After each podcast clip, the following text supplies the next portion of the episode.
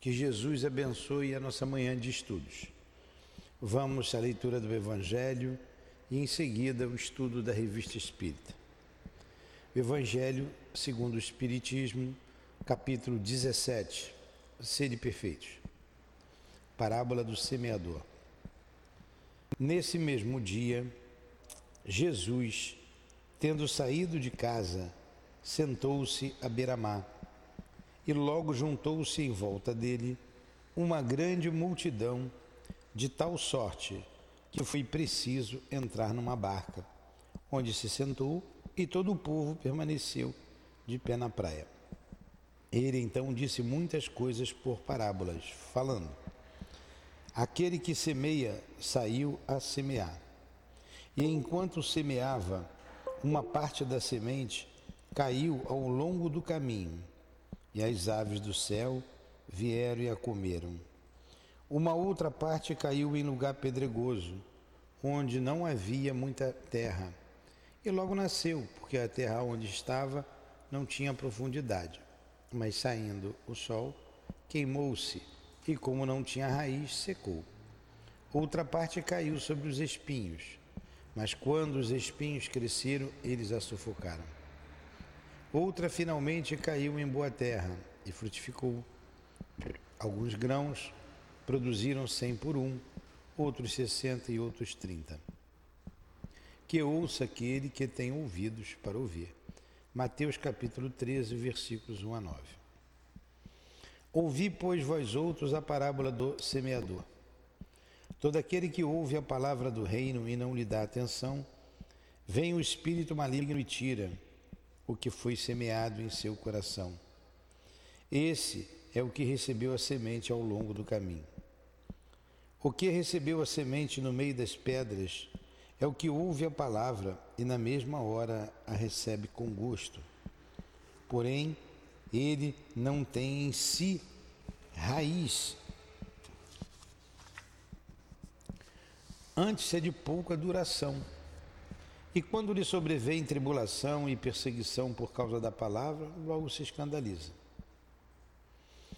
O que recebeu a semente entre os espinhos é aquele que ouve a palavra, mas em seguida os cuidados deste mundo, a ilusão das riquezas, sufocam nele a palavra e ela se torna frutífera.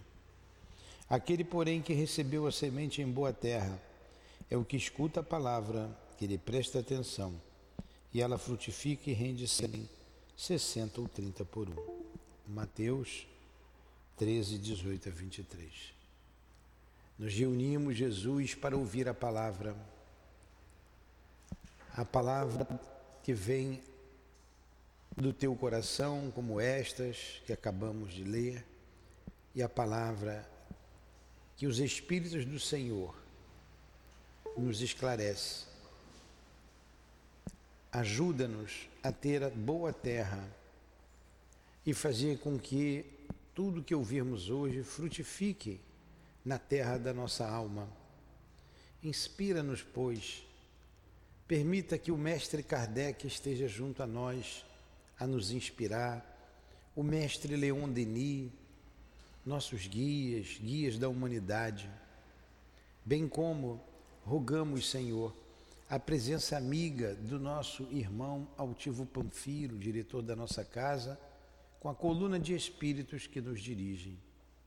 Em nome desses irmãos queridos, das nossas irmãs, em nome do amor, do nosso amor, Lurdinha, do teu amor, Jesus, e do amor de Deus acima de tudo, então iniciamos os estudos desta manhã. Que assim seja.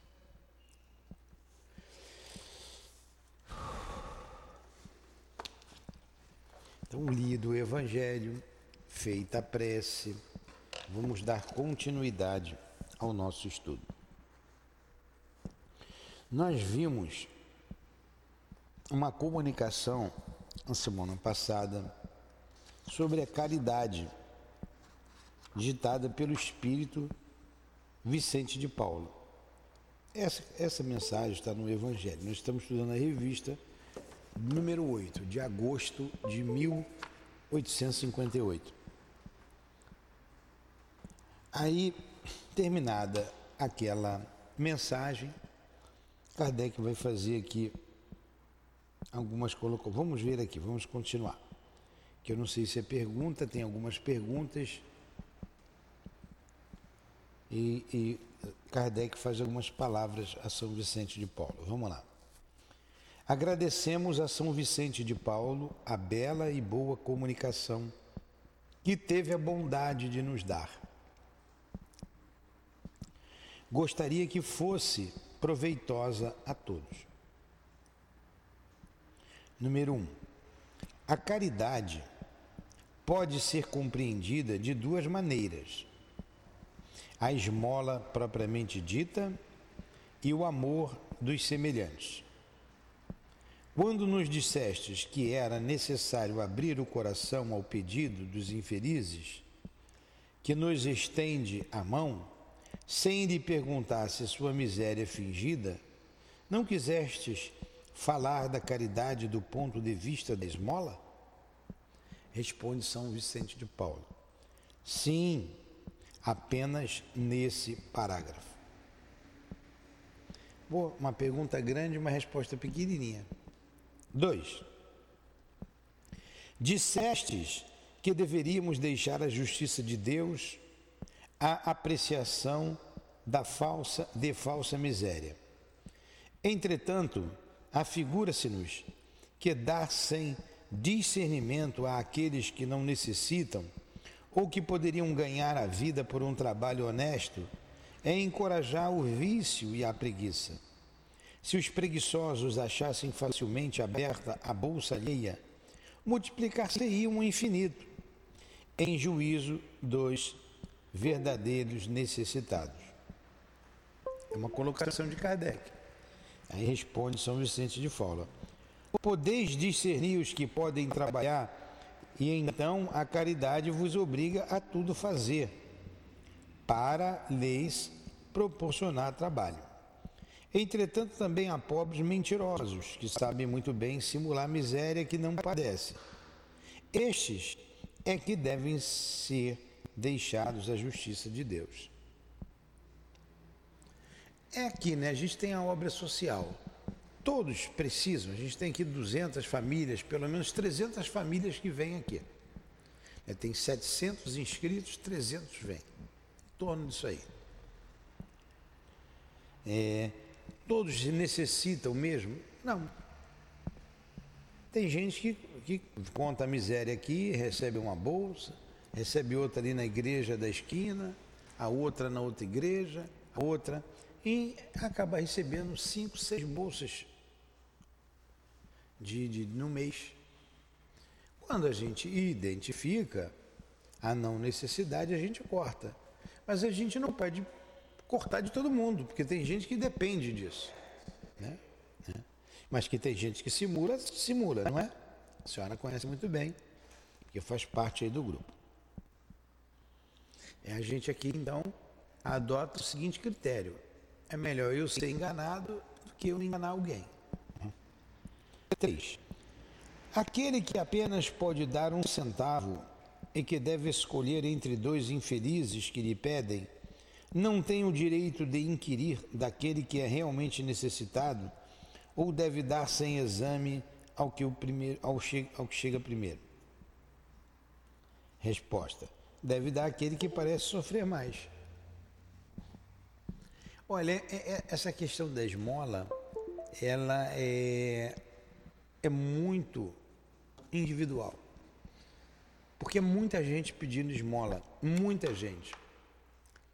Alguns a gente vê, é como ele colocou aqui, dissimulando. Tem um garoto que pede ali, um rapazinho, um rapaz ótimo, deve ter uns 20 e poucos anos. Bem ali no caminho da minha casa, eu vou na estrada e está sempre ali. Mas ele, ele é, eu, eu, não, eu, não, eu não vi. Mas como ele já está ali há muito tempo, alguns anos, e ele tem no, uma, um gesso no braço com aqueles arames que quem quebra o braço tem que botar, pino, um braço todo. Eu no início até, a primeira vez que eu vi ali, eu dei lá, mas ele fica ali Um mês, um mês e pouquinho, some. Passado uns seis meses, ele volta. Poxa, ninguém fica com um pino ali dois anos, três anos com aquilo ali. Sempre ali. Né? Com a mão torta. E anda bem, ele é esperto, né? de, de, desembaraçado. Então, o que, o que, que eu, eu depreendo disso daí? Que ele fica um período ali, aí fica conhecido, ele vai para um outro ponto, depois vai para um outro. Poxa, virou o trabalho dele. Virou o trabalho dele. Às vezes você, o seu é uma coisa muito individual, como eu estava dizendo, porque às vezes você tem vontade de ajudar, você ajuda. Às vezes você não tem vontade de ajudar. Às vezes você não tem. É, é uma situação que você se vê aqui. As pessoas vêm e pedem um trocado às vezes. Coisa pequena. Cinco reais, dois reais.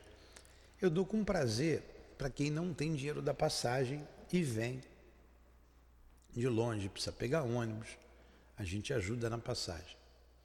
Mas tem uns dois que vêm aqui só para beber a sua birita. Né? Os dois vêm aqui todo dia. Todo dia. E como eu já sei, vai comprar o cigarro, é coisa pequena, a gente acaba dando. Aí ele vai um pouco quintal aí, a outra conta a história triste, mas tá todo dia. A gente fica com pena, acaba doando, acaba dando, porque são pessoas miseráveis. Você está vendo que são pessoas miseráveis.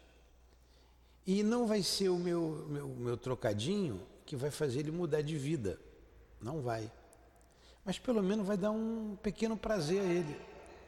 Eu, eu também não estou estimulando o vício dele, mas eu dando ou não dando, ele vai fumar, nem que ele pegue ali a palha da bananeira, como a outra já fez, e vai enrolar. Então, para fazer menos mal, é o que São Vicente de Paulo está respondendo aqui com cuidado, né? Ele está respondendo. Então, tem duas pessoas pedindo dinheiro: vem o Bill e vem a Selma. Só tenho dois reais. Que é que a gente dá dois, às vezes a gente dá cinco. Só tenho dois, vou dar para quem? Para o Bill ou para a Selma? A gente normalmente dá comida, né? sempre, normalmente não, sempre. Come aí, toma um prato. Quando não tem, ó, come, senta aí, agora não tem, depois você volta. Essa questão da esmola é uma questão que vai, vai ao, ao encontro, vem ao encontro do nosso coração. 4. Não se deve considerar como pertencendo à caridade a maneira por que é feita? Resposta. É, sobretudo, na maneira de fazê-la, que está o mérito da caridade.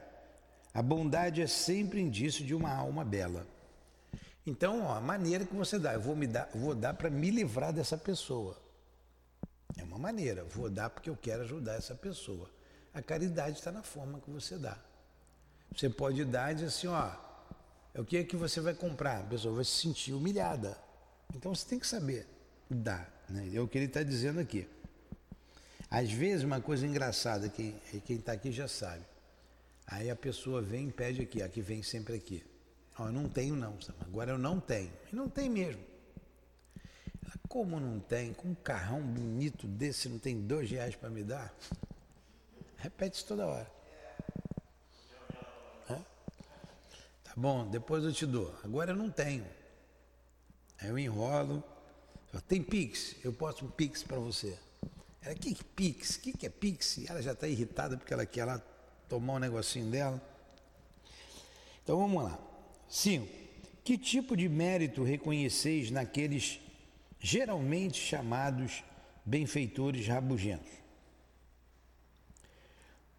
Resposta: Fazem o bem apenas pela metade seus benefícios são recebidos, mas não comovem. Que é o que dá, que é rabugento. Se eu tivesse agora aqui, com essa experiência aqui do CIAP, eu ia fazer uma pergunta para São, São Vicente de Paulo. E aquele que dá e a pessoa é rabugenta, que recebe é rabugenta? É? Tem um montão, pô. Mas o caso aqui é quem doa, é para quem doa. Ele ó, é você que está doando, o outro você deu porque você quis, né?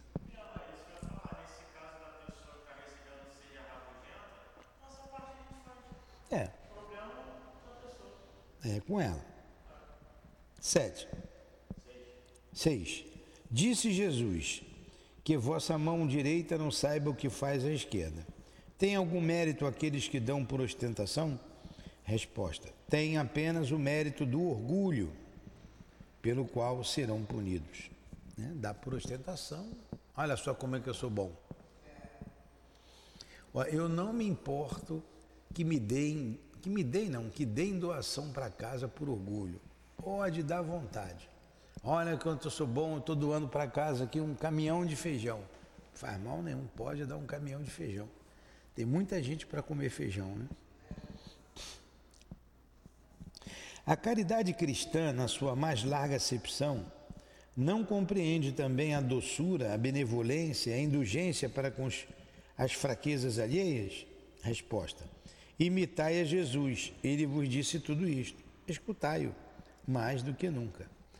É o caso aí dos nossos irmãos que vêm aí para pegar um, um, trocado, você sabe que vai comprar um cigarro, vai beber, mas o que, que você vai fazer? Exatamente aqui, ó. É, a caridade cristã, na sua mais larga acepção, não compreende também a doçura e a benevolência e a indulgência para com as fraquezas alheias. Você vê que a pessoa não, não é bem da cabeça, não é bem, não é doente mesmo. Ontem a gente deu o almoço aqui para a menina, não vou falar o nome dela aqui não, deu uma dessas aí, deu a comida. Estava bonitinho, a comida quentinha, estava bonitinha, feita aqui, estava lá com frango, com arroz, feijão, farofa. Ela levou. Daqui a pouco ela vem chorando. Chorou, chorou. Quem falar com o senhor, seu amigo? Eu quero falar com o seu amigo. Eu quero falar com o senhor. O que, que é, Sema? Eu já estou acostumado com as histórias dela. Fala, Sema, o que, que é?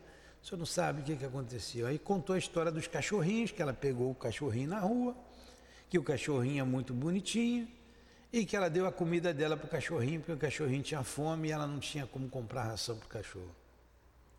Ela fez um drama. Falei, não se preocupa, vou te dar outra quentinha. Aí demos outra quentinha para ela, ela comeu aqui, agora você vai comer aqui. Porque se você não comer, como é que você vai ajudar o cachorrinho? Então você, você vê que é, a pessoa ela precisa de ajuda. Aqui a gente vem aqui a gente dá em conversa. O outro estava conversando com o Tiago. Ele pega, toma lá, quando ele compra, dá um pouquinho a mais, ele compra logo uma, uma, uma garrafinha, aí pronto. Ele não vem aqui segunda, terça, quarta, quinta, porque fica bêbado. É. É. É, se dá um pouquinho a mais a ele, ele não vem, porque ele. Aí ele, ele contando com o Tiago, falou assim: olha, eu fico muito triste. Ele mora sozinho, fica triste, entra em depressão. E a maneira que ele tem de curar a depressão dele, o amigo ali que ele gostava muito desencarnou, o seu Antônio. Ele vai e se afoga na bebida. O que você vai fazer? O outro também ali na esquina dá. Mas o que, que a gente faz então? Dá o prato de comida para ele comer, depois que ele come, você dá um trocadinho a ele. Sempre a gente fala, não vai comprar bebida não. Ele, não, de jeito nenhum. Mas. Ele tem uma casa lá no Ceará. É. A casa dele é boa, lá no Ceará. Ele liga todo dia para São Paulo. Mas é, como é que ele vai para o Ceará? Vamos lá. Número 8. É bem entendida a caridade quando exclusiva entre criaturas da mesma opinião e do mesmo partido? Tem uma colocação dessa no Evangelho, né? Vocês estão vendo como é que eles vão. Kardec fez as experiências? Resposta: Não. Não é bem entendida, né? É sobretudo o espírito de seita e de partido que deve ser abolido, desde que todos os homens são irmãos é sobre isto que nós concentramos os nossos esforços. Na nossa casa aqui, nossa casa espírita, a gente não faz distinção nenhuma. Cumprindo aqui, claro. Tem gente que vai à missa, tem outro que vai à igreja evangélica, vem aqui sempre também.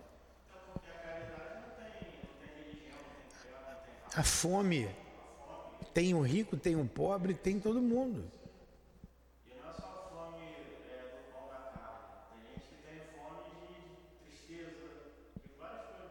É. Nove. Número nove.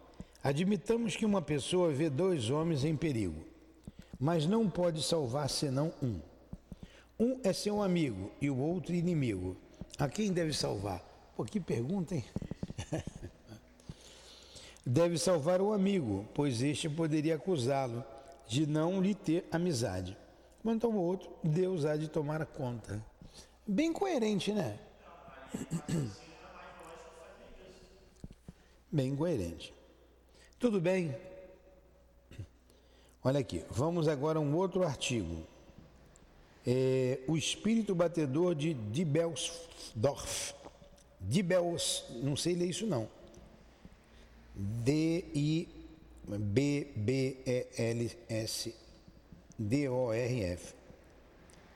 Dibelsdorf. Baixa Saxônia. Traduzido do alemão do doutor Kenner. Pelo espírito, não, pelo senhor Alfredo Pirox. Pirou, pireu, pirou. Então é alemão, foi traduzido, vamos lá. A história do espírito batedor de, de Belfdorf, ao lado da sua parte cômica, encerra uma parte instrutiva, segundo ressalta de velhos documentos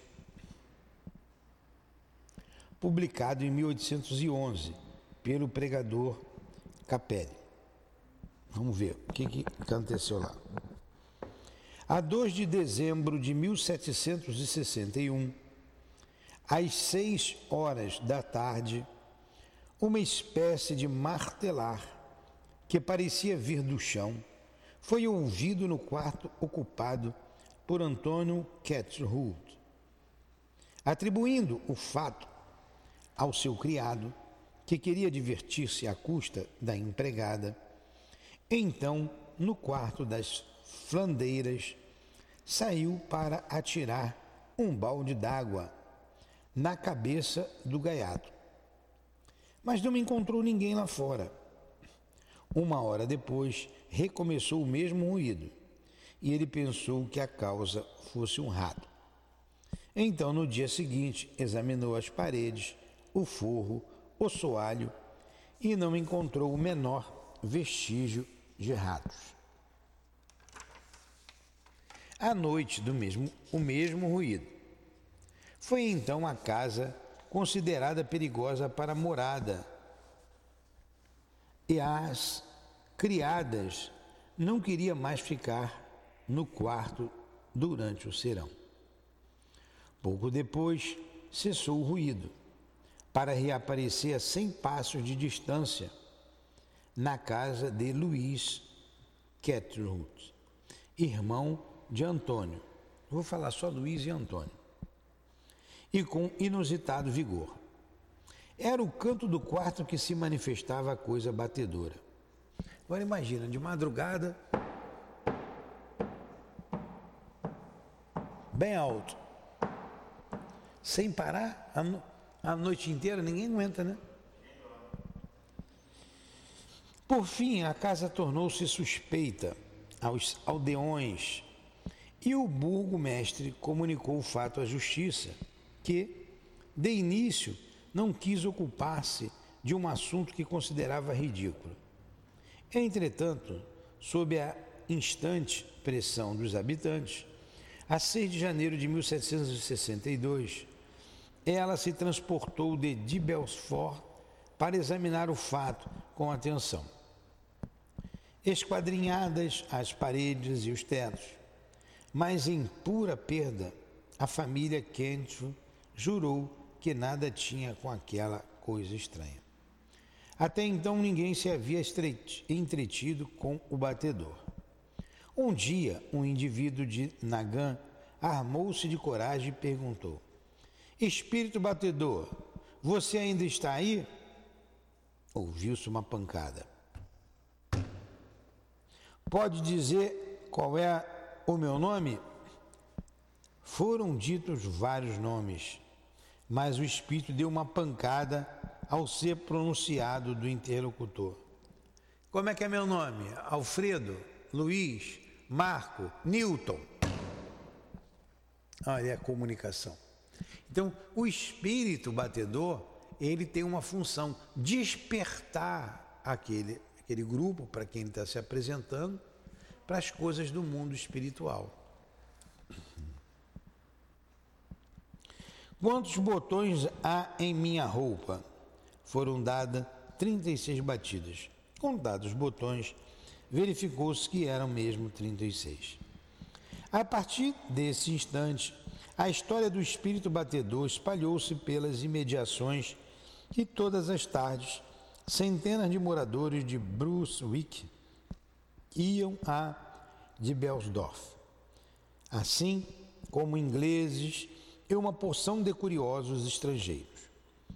A multidão cresceu tanto que a polícia local foi insuficiente para conter. Olha aqui, o objetivo foi alcançado. Os camponeses tiveram que reforçar a guarda durante a noite e foram obrigados a estabelecer filas para a entrada dos visitantes. A concorrência pareceu excitar o espírito a manifestações mais extraordinárias, passando as formas de comunicações que atestavam sua inteligência. Jamais se atrapalhou nas respostas. Queriam saber o número e a cor dos cavalos que estacionavam em frente à casa. Ó, perguntas tão simples, né? De coisa, parece coisa de criança, né? Qual a cor do cavalo que está aqui? Quantos cavalos tem? É, ele ia respondendo porque fazia parte ali para despertar. Aí você vê as perguntas que Kardec faz depois, né? Que ele coloca lá no livro. Que é Deus? Já é uma pergunta filosófica. Já é uma pergunta. É, uma pergunta inteligente. Aí muda o sentido.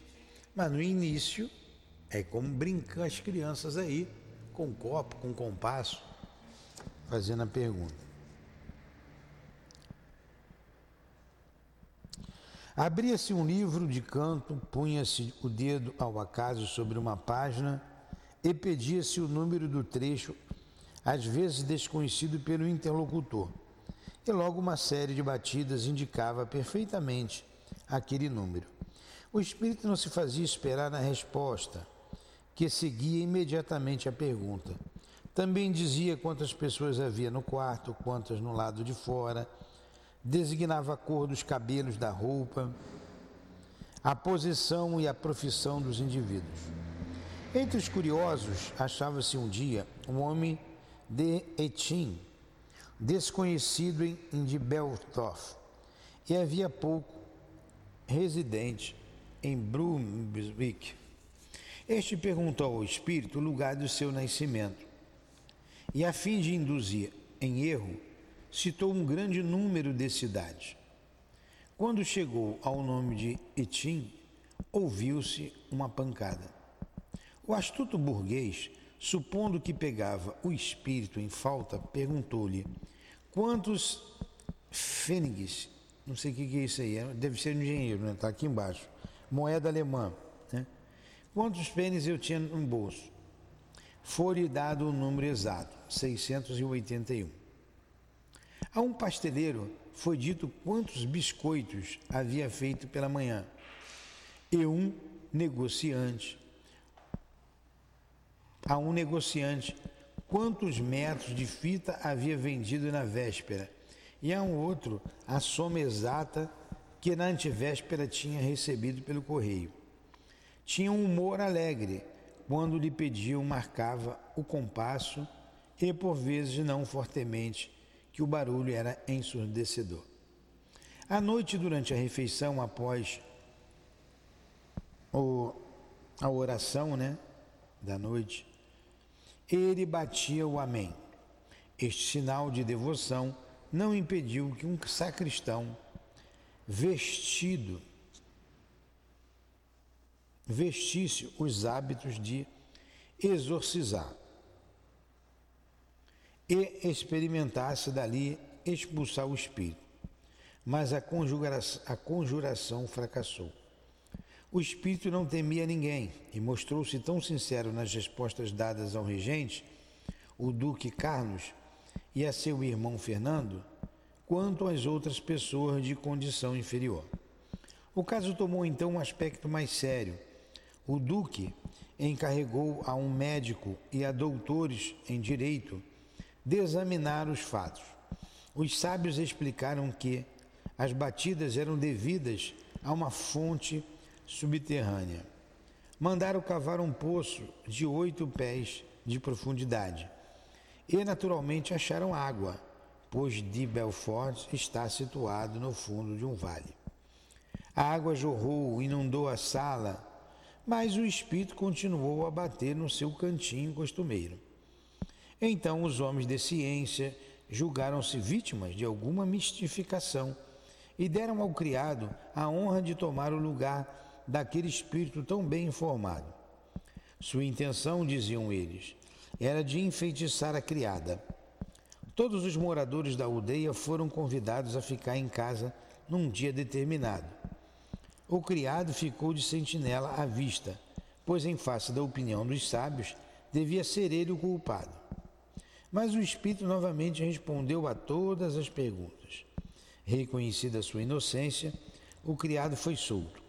Mas a justiça queria um autor para o delito e acusou o casal Kent Ruth pelo barulho de que se queixavam, posto se tratasse de criaturas benevolentes, honestas e irrepreensíveis sob todos os aspectos, e tivessem sido os primeiros a buscar as autoridades desde o início das manifestações. Com promessas e ameaças, forçaram uma jovem serviçal a dar testemunho contra os patrões. Em consequência, estes foram metidos na prisão, a despeito da retratação posterior da moça empregada e a declaração formal de que sua primeira confissão era falsa e lhe fora arrancada pelos juízes. Como o espírito continuasse a bater, o casal quente ficou três meses na prisão e, fim deste prazo, foi liberado, sem indenização, muito embora os membros da comissão assim tivessem resumido o seu relatório. Foram infrutíferos todos os meios possíveis para descobrir a causa do ruído. Talvez o futuro nos esclareça a respeito. Pô, o casal ainda ficou preso três meses. A justiça nem sempre foi justa, né? Nada ensinou ainda o futuro. O espírito batedor manifestou-se desde o começo de dezembro até março, época em que deixou de ser ouvido. Voltaram a pensar que o criado já incriminado devia ser o autor de todas essas tretas. Mas como teria ele podido subtrair-se às armadilhas preparadas pelos duques, médicos, juízes e tantos outros que o interrogaram? Caramba, que coisa, hein? Tudo para não dizer que era um espírito, na alma de um morto. Mas 1762 não tinha doutrina. A doutrina começou ali em 1854, 55. Na verdade, em 1848, nos Estados Unidos. Observação. Se prestarmos atenção à data em que tais coisas se passavam, e as compararmos com as que ocorrer, ocorrem em nossos dias, nelas encontraremos perfeita identidade no modo da manifestação e até na natureza das perguntas e respostas. Nem a América, nem em nossa época descobriram os espíritos batedores, como demonstraremos, por inúmeros fatos autênticos e mais ou menos antigos. Há, entretanto, entre os fenômenos atuais e os de outrora, uma diferença capital. É que estes últimos eram quase todos espontâneos, enquanto que os nossos se produzem quase que à vontade de certos médios especiais. Esta circunstância permitiu que fossem melhor estudados e sua causa mais aprofundada. A conclusão dos juízes de que talvez o futuro nos esclareça a respeito, hoje autor, o autor não responderia. Nada ensinou ainda o futuro. Se esse autor ainda vivesse, saberia que, Saberia, ao contrário, que futuro tudo há de ser ensinado e que a justiça de nossos dias, mais esclarecida que há um século atrás, não cometeria em relação às manifestações espíritas erros que lembram os da Idade Média. Os nossos próprios sábios já penetraram muito nos mistérios da natureza para não jogar com causas desconhecidas. São bastante sagazes e não se expõem como os seus predecessores a um desmentido da posteridade em detrimento de uma reputação. Se algo aparece no horizonte, eles não correm a proclamar. Isto não é nada, com receio de que seja um navio. Se não o veem, calam e esperam. Isto é verdadeira sabedoria. Então vamos lá. Tudo isso aconteceu em 1762. Então, por essa época, ainda tinha as fogueiras acesas. Né? Mais atrás ainda, ia para a fogueira. Né? Século XVI, principalmente, 16, 17, aqui século XVIII já, né? As fogueiras queimavam os bruxos. Você vê a ignorância, né? Isso é coisa do demônio. Aqui prenderam até o casal que fazia barulho na casa, achando que eles eram culpados. Pô, deixar a pessoa três meses presa, com a de espírito, pô. Hoje você já tem clareza sobre tudo isso. Né? Há uma evolução, há um progresso. Ninguém mais vai é, prender ninguém por causa de manifestação espírita. Assim espero, né? Porque do jeito que a coisa anda aí, estão querendo expulsar Jesus do mundo.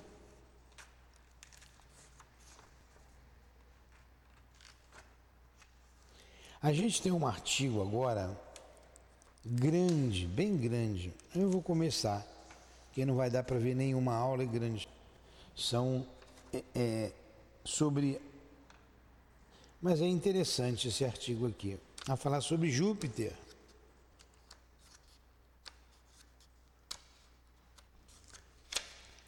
Era bom deixar para outra aula, né?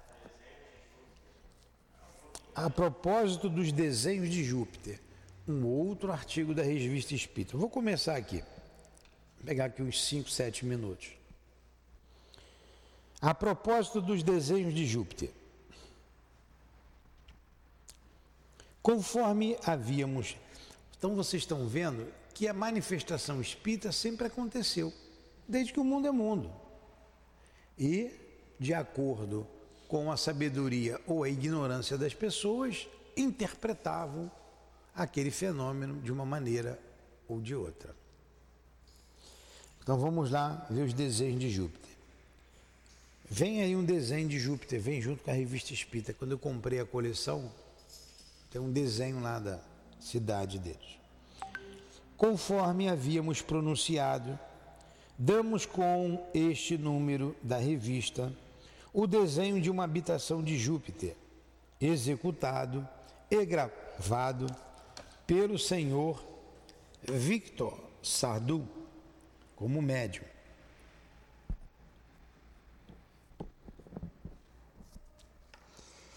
Aí está aqui. É o desenho da fachada da casa de Mozart, em Júpiter. Não figurava na coleção que serviu para esta versão, mas posteriormente o conseguimos. O médium que o recebeu foi o famoso autor teatral francês Victor, Victorie Sardou. Então, o médium era conhecido, né? E adicionamos um artigo descritivo que o mesmo teve a gentileza de escrever a respeito. Quanto à autenticidade da descrição, seja qual for a opinião dos que nos acusem, por nos ocuparmos daquilo que se passa em mundos desconhecidos, quando há tanto que fazer na Terra, rogamos aos leitores que não percam de vista que o nosso objetivo, bem como o que se acha no subtítulo da revista, é antes de estudo é, antes de tudo, o estudo dos fenômenos e que, neste sentido, nada deve ser negligenciado.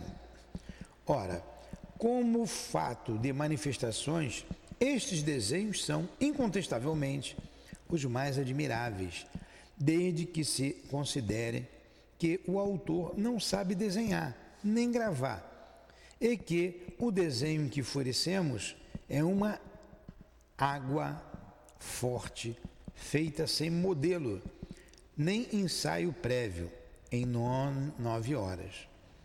Supondo mesmo que este desenho seja uma fantasia, o espírito que o traçou, o simples fato de sua execução, não seria um fenômeno menos digno de atenção. E sob este título, cabe à nossa coleção torná-lo conhecido, bem como a descrição que sobre os mesmos foi dada pelos espíritos. Não para satisfazer a curiosidade das pessoas fúteis, mas como assunto de estudo para as pessoas sérias que querem aprofundar todos os mistérios da ciência espírita. Seria erro pensar que fazemos da revelação dos mundos desconhecidos o objetivo capital da doutrina.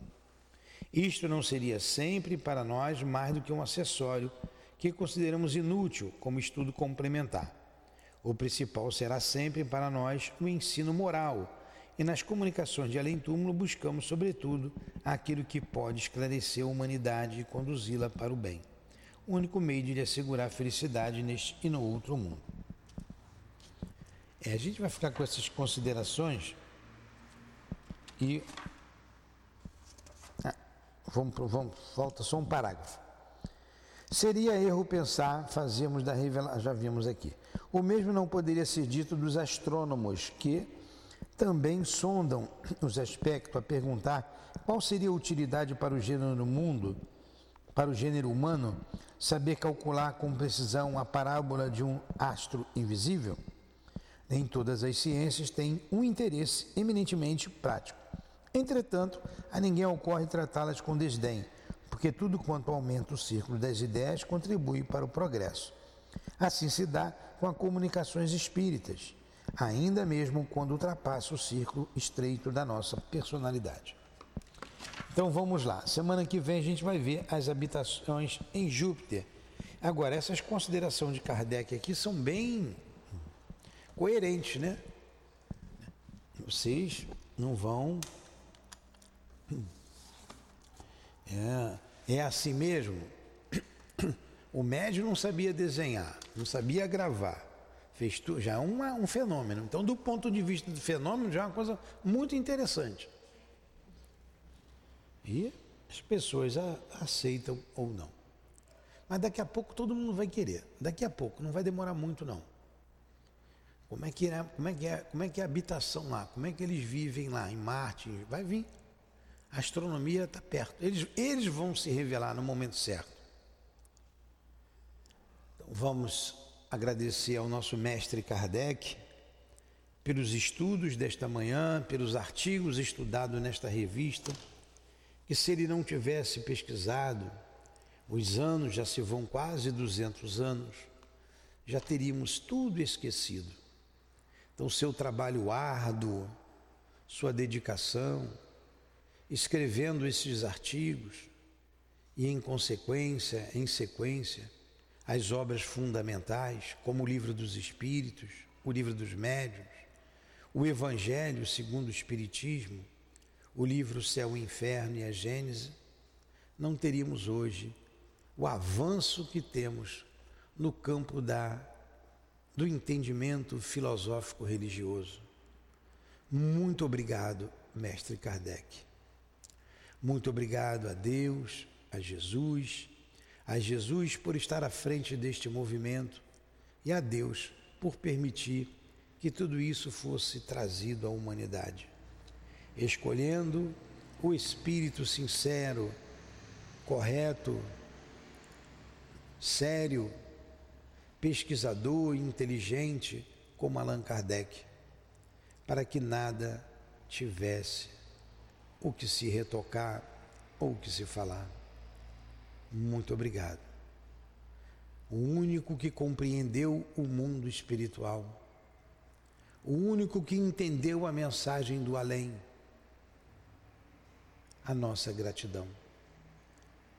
A vocês, amigos desta casa, que nos proporciona estes estudos, muito obrigado. O mesmo carinho, a mesma gratidão. Que Deus abençoe o nosso esforço. Que Deus abençoe esta casa de amor. Que ela consiga cumprir com seu, seus propósitos de divulgar esta bela e libertadora doutrina. Que o nosso altivo esteja sempre conosco, a nos incentivar, a nos orientar, direcionar nesta missão tão grata aos nossos corações.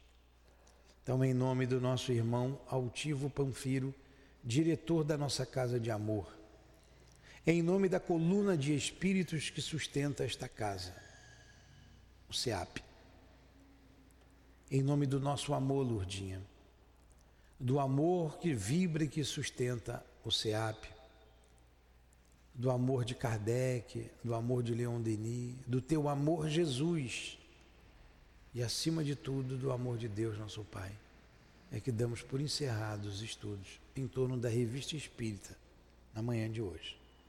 Que assim seja.